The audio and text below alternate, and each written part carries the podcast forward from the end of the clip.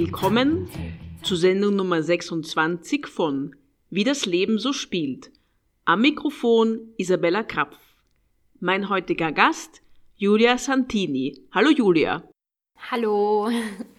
Stell dich mal bitte musikalisch vor. Was spielst du? Was machst du? Was sind deine Projekte?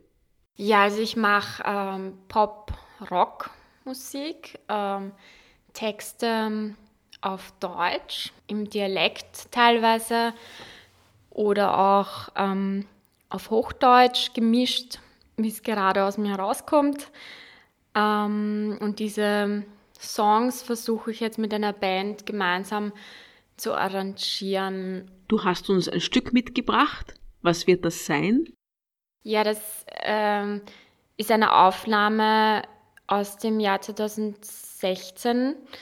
Ähm, das heißt Ausbruch, das Stück. Und ja, es, es geht ähm, eigentlich darum, dass ähm, man auch mal Nein sagen sollte und sich gegen Dinge wehren sollte, die man nicht okay findet, weil ich glaube, dass viele Menschen zu sehr ähm, einfach nur funktionieren wie Maschinen eben.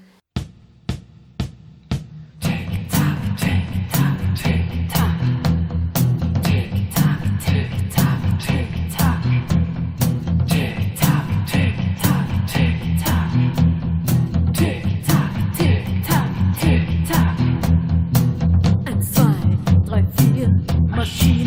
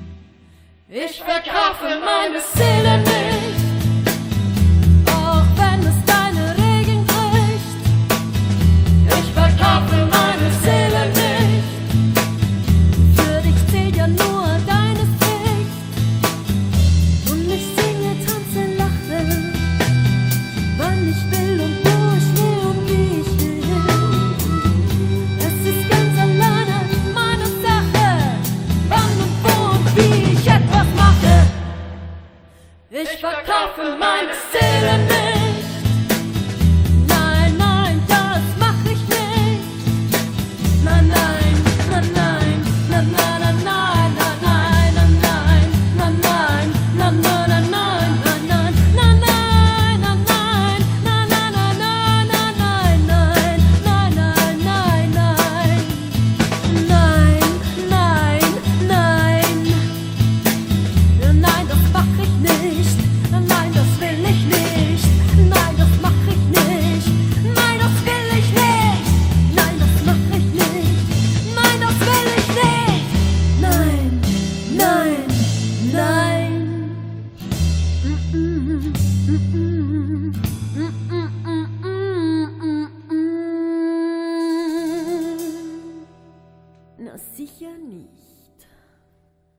Als die Corona-Krise ausgebrochen ist, wie waren deine ersten Empfindungen? Hast du gedacht, dass es so ernst wird und dass du so lange nicht spielen kannst? Wie war das? Ähm, ich hab, bin am Anfang die ersten Wochen sehr mit dieser Panik leider, also diese, die Panik hat mich auch angesteckt und ja, ich habe ich hab ständig, zuerst einmal ständig Nachrichten geschaut und mir durchgelesen alles und wollte immer auf dem neuesten Stand sein und äh, habe überhaupt nicht gewusst, was soll, was ist jetzt richtig, was ist falsch.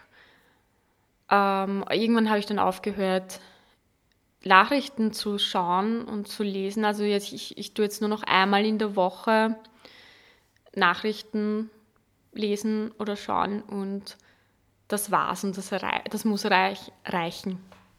Und hast du gedacht, dass das für die Musik so eine Auswirkung haben wird? Ich hatte so ein, ich hatte natürlich schon ein Gefühl, dass das ziemliche Auswirkungen haben wird.